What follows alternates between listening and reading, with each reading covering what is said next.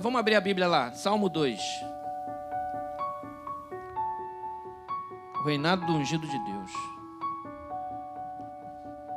Aí você vê um salmo, Salmo 2, escrito há tanto tempo atrás já fala de coisas tão atuais. Aí você acha de vez em quando umas pérolas na palavra de Deus, né? Conhecido o salmo, acho que de nós, a maioria dos salmos não são, não são familiares. O Salmo 1 talvez seja mais conhecido que o 2 e tal. Mas, vamos lá. Por que se enfurecem os gentios e os povos imaginam coisas vãs? Você vai na rede social, só tem fúria. é uma fúria, é uma raiva do, do que pensa diferente de você. Tu posta qualquer coisa, é o risco de alguém te dar uma resposta atravessada. Se for um comentário, então, num post de uma notícia, de um outro veículo, o cara nem te conhece, o cara já te chega te rasgando com a sola no peito, já assim. Tem! O cara entra de sola já no peito, assim, ó. Uma voadora. O sangue Jesus tem poder. De vez em quando eu boto alguma coisa rara. Minha agora tem diminuído bastante. Às vezes eu boto alguma coisa. Comento. Dependendo do veículo, se for um veículo mais. Rapaz, o cara já chega te ofendendo. É isso aqui. Por que se enfurecem os gentios e os povos imaginam coisas vãs? Coisas vãs com isso aí, irmão. Isso aí não vai dar, isso aí não é nada. Coisa sem importância. Os reis da terra se levantam e os príncipes conspiram contra o Senhor e contra o seu ungido, dizendo: Rompamos os seus laços e sacudamos de nós as suas algemas. Como se Deus botasse algema em alguém. Como se a palavra de Deus, que simplesmente aponta a nossa natureza pecadora e nos dá a solução do caminho de redenção através de Jesus, de liberdade em Cristo, de salvação eterna, isso fosse algema. Eles invertem as boas novas de salvação como se fosse. E olha, irmão, vai chegar o dia que a palavra de Deus vai ser perseguida de novo. Porque eles não vão aguentar, eles vão dizer essa, essa Bíblia é, é a palavra de Deus é preconceituosa ela não cabe mais na nossa sociedade global, globalizada. Porque o termo hoje é esse, mas a Bíblia já falava de, de governo único. É, os pés da estátua de Daniel estão escritos há muito tempo. Os dedinhos, uns de barro, outros de ferro. E diz assim: conspiram Espera. Acabar com essa raça desses pessoal que diz que Jesus é o Senhor, os malucos. É isso aí. Ri-se aquele que habita nos céus e o Senhor zomba deles. Na sua ira, a seu tempo, lhes há de falar, e no seu furor os confundirá. Eu, porém, constituí o meu rei pobre sobre o meu santo Monte Sião. O meu rei sobre o meu santo Monte Sião proclamarei o decreto do Senhor. Ele me disse: Tu és meu filho e hoje te gerei. Pede-me e eu te darei as nações por herança e as extremidades da terra por tua possessão. Isso vai acontecer. Com vara de ferro as regerás e as despedaçarás como um vaso do olheiro. Isso é um milênio.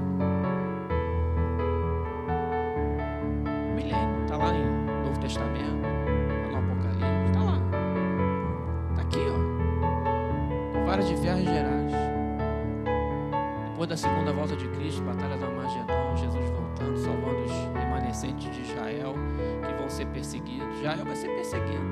O Estado de Israel vai ser perseguido, O contexto das nações está assim. Que eles vão ficar isolados. Uma hora eles vão ficar isolados, vão perder o apoio.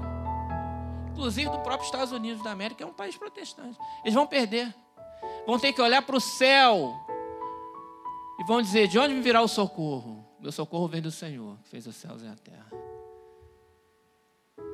Vão ficar isolados. E aí vai vir. Mas aí é um outro contexto futuro, mas não está muito longe, não. Agora, pois, ó rei, sede prudente, deixai-vos advertir juízes da terra. Isso é uma palavra para os governantes e para os juízes, homens que têm autoridade. Deixai, sede prudente e deixai-vos advertir. Servi ao Senhor com temor, alegrai-vos nele com tremor. Nem todos fazem isso, mas a palavra de Deus exorta. Poucos temem a Deus, poucos consideram a Deus, poucos citam o nome do Senhor. Só em citar o nome do Senhor já causa fúria. Qual o problema? Qual o problema?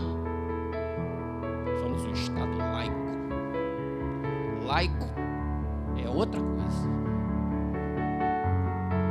Aliás, quem criou a instituição Estado laico foi a reforma protestante. Disso ninguém fala. Foi a reforma protestante que criou a instituição do Estado laico, separação da igreja e Estado. Lá atrás, na Idade Média, por causa da influência nos reis da igreja católica.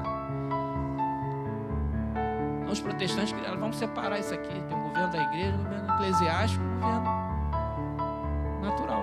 Aí criou o Estado laico. A partir daí, as nações mais modernas começaram a adotar esse sistema. Só que hoje, distorcendo o Estado laico é Estado ateu. Não é. Não é Estado ateu.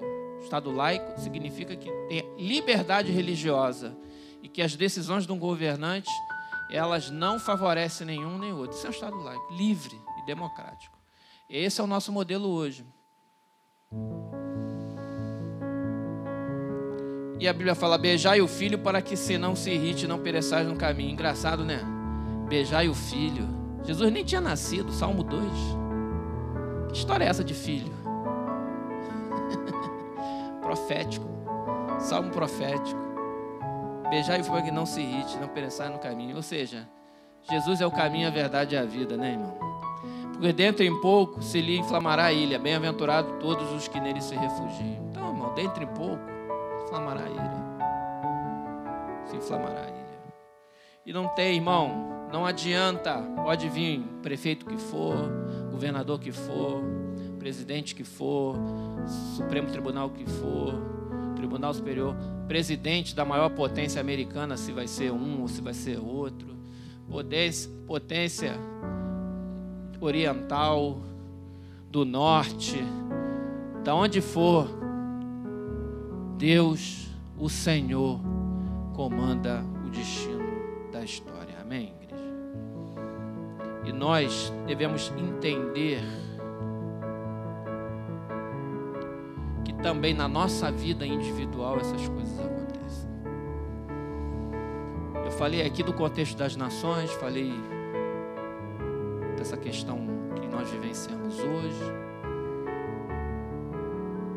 Mas isso se aplica totalmente às nossas vidas, nós, a nossa família, as nossas decisões individuais, porque Deus está no controle.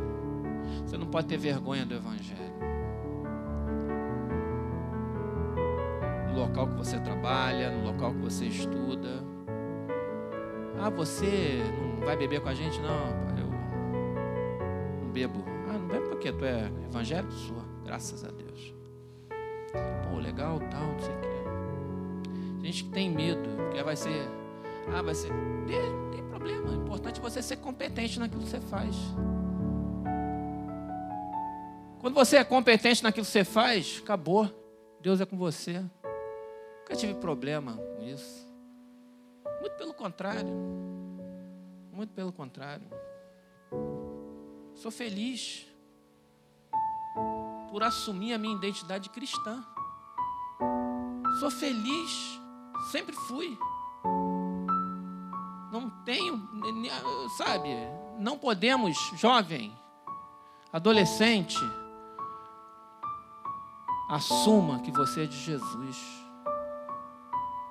Logo de cara, logo. Acabou. Assume a tua identidade. Assume e dá bom testemunho. Dá bom, tem um compromisso com ela, com essa identidade. Vamos ler também lá em Provérbios 21, 30. Tem a ver. Provérbios capítulo 21, versículo 30. Ainda dentro desse contexto. Diz assim a palavra do Senhor: Não há sabedoria, nem inteligência, nem mesmo conselho contra o Senhor.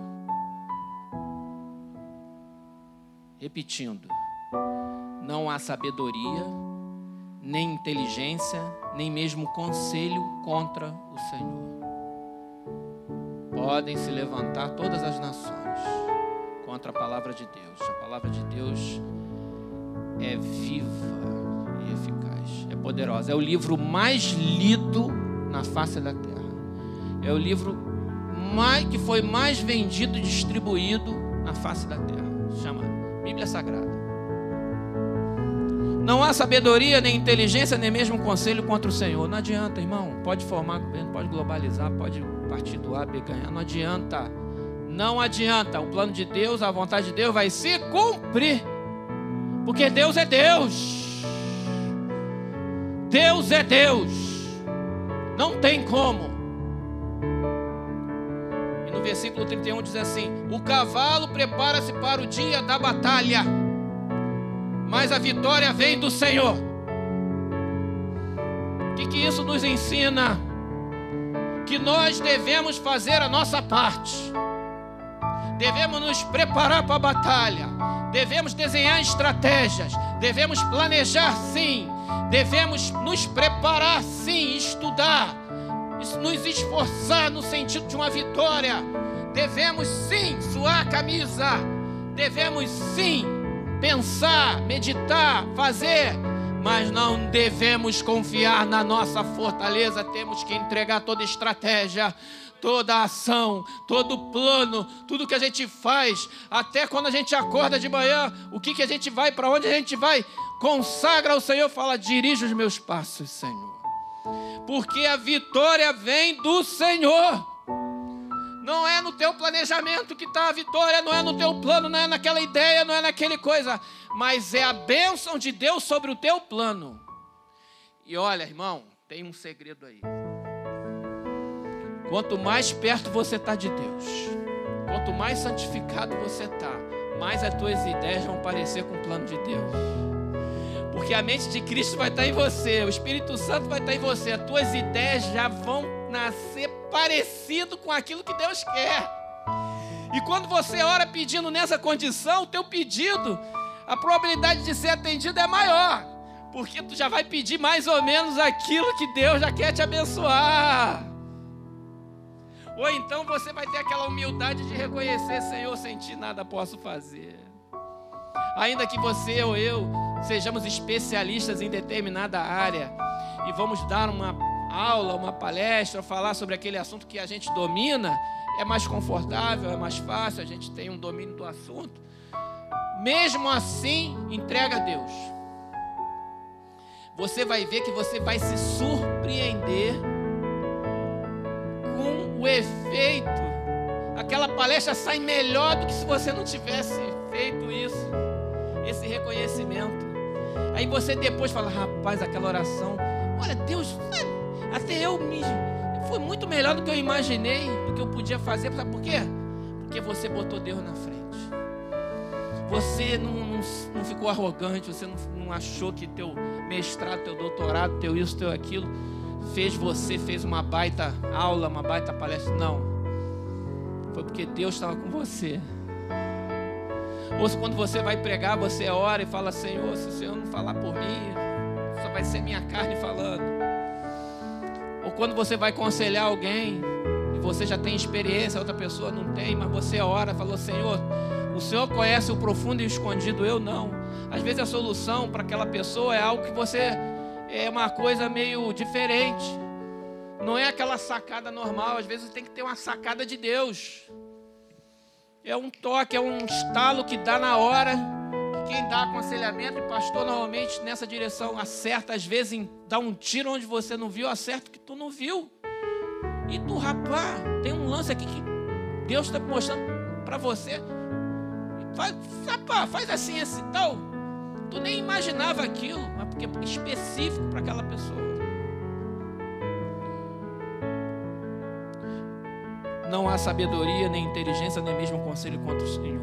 O cavalo prepara-se para a batalha, para o dia da batalha, mas a vitória vem do Senhor.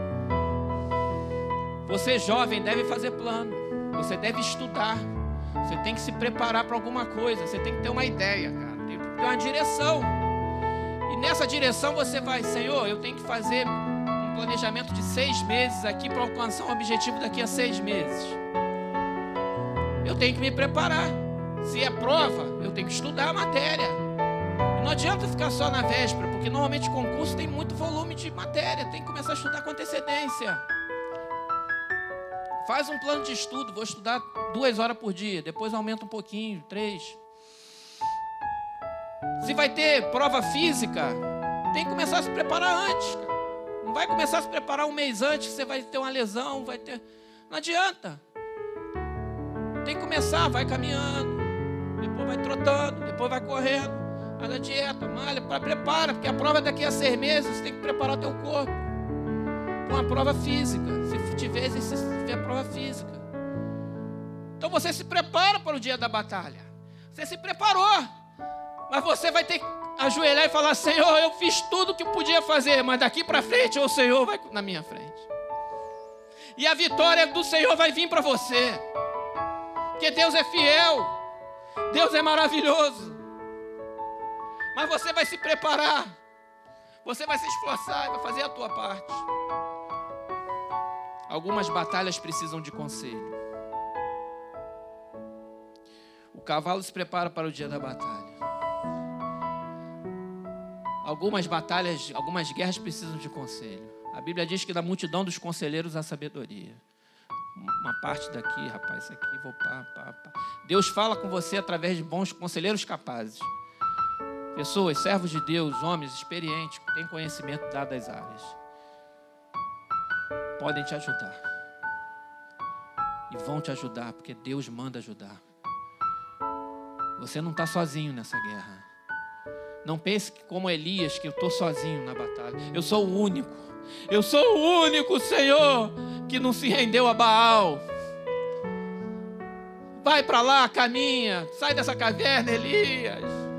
Eu sou o único Senhor que não se rendeu. Rapaz, eu conto nos meus dedos mais de seis mil.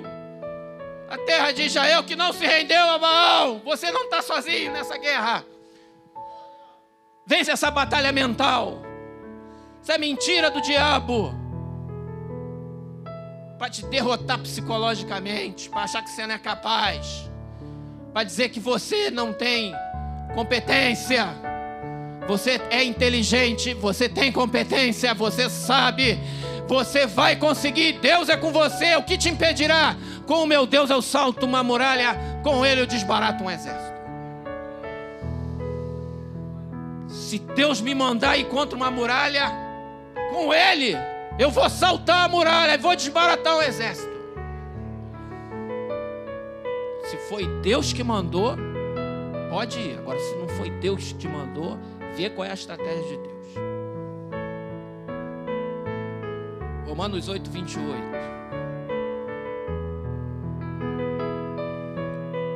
Sabemos que todas as coisas cooperam para o bem daqueles que amam a Deus, daqueles que são chamados segundo o seu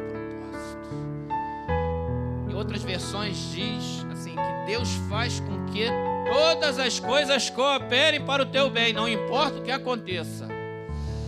Deus vai reverter o cenário de maneira que aquela coisa vai cooperar para o teu bem, mesmo que aquela coisa aparentemente ou não seja uma coisa esperada, uma coisa boa. Deus reverte a situação e coopera para o teu bem todas as coisas.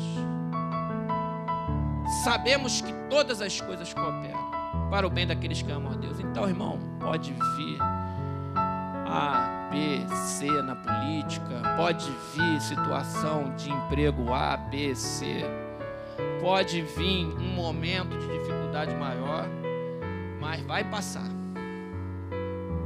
E aquilo vai cooperar para o teu bem. Porque Deus falou Porque Deus prometeu daqueles que são chamados segundo o seu propósito. Segundo o seu propósito. Por que, que eu passei por aquela dificuldade na vida assim, assim, assado? Cada um tem uma história, né, irmão? Todos nós temos uma história de vida. Nós que já somos um pouquinho mais velhos, já temos uma linha de história né, a contar. Eu, tô com 50. Acho que já vivi mais da metade da minha vida. Acho que já passei. Então eu já vivi, tenho história. Muita coisa que aconteceu na minha vida e algumas muitas dificuldades e de lutas. Hoje eu entendo. Hoje, muito tempo depois, eu entendo porque que Deus permitiu eu ter passado por aquilo. Algumas dificuldades extremas, hein? Extremas. Para eu poder hoje ser um pastor mais capacitado em aconselhar em, determinadas áreas que eu já passei. Na época eu ficava, Senhor, por que eu estou passando por isso? Por que eu estou passando por isso? Mas Deus me libertou, Deus me livrou, Deus me fortaleceu. E eu nem imaginava, irmão, que ia ser pastor naquela época nem diácono eu era. Era o máximo um presidente da juventude. Deus estava preparando algo. Preparando para algo. E preparando algo. Nada é por acaso, irmão, na vida do crente. Nada. Pode ter uma certeza: Deus é com você. Quando Daniel foi jogado na cova dos leões, irmãos, que injustiça fizeram com Daniel. Que coisa injusta! Daniel, cara, o cara fiel, um cara sábio, já tinha ajudado tanta gente. Que injustiça, que maldade, que calúnia fizeram com ele, que mentira falaram com ele, para jogar um homem daquele na cova dos leões. Rapaz, armaram para ele, armaram para ele, para matar Daniel. Deus livrou Daniel da, da, fúria, porque não era a vontade de Deus que não ia. E aqueles que fizeram, eles foram lá para a cova do leão depois. E leão, eles nem tocaram no chão, que o leão já foram em cima. E Sadraque, Mesaque e Abidinego, que foram lançados na fornalha do fogo ardente. Que injustiça! Mas tinha um quarto homem lá com ele. Semelhante ao Filho dos deuses. Era Jesus, era o anjo do Senhor. Eu estou vendo não eram três? Eram. É que eu estou vendo quatro. E o quarto é semelhante ao Filho dos deuses. Uma, figura celestial. As roupas dele não, não queimaram. Nem ficou cheiro de fumaça neles. Porque Deus quis assim. Agora, Estevão foi apedrejado e morreu, mas Jesus recebeu ele no céu. Irmão, todas as coisas cooperam para o bem daqueles que amam a Deus. Nós temos uma missão na terra. A gente só parte dessa terra quando a missão está cumprida. Mas nós não podemos ser loucos, nem falto de bom senso, nem ter o siso fora do lugar. Não vamos sair aí agora andando numa motocicleta a 200 km por hora sem capacete, que a probabilidade desse cara morrer é alta. Isso é tentar a Deus. E finalizando, irmão. Vamos confiar no Senhor. E na sua fidelidade. Na fidelidade do Senhor. Devemos confiar na fidelidade do Senhor. Amém, igreja? Nós também devemos ser fiéis ao Senhor. Temos também ser fiéis a Deus. Ele é fiel conosco. Nós temos que ser fiel com Ele. Para ser fiel a Deus, você tem que ser fiel à sua esposa? Sim ou não, marido? Esposa, para ser fiel a Deus, você tem que ser fiel ao seu marido? Amém, esposa? Filho, tem que ser fiel ao seu pai? Amém, filho?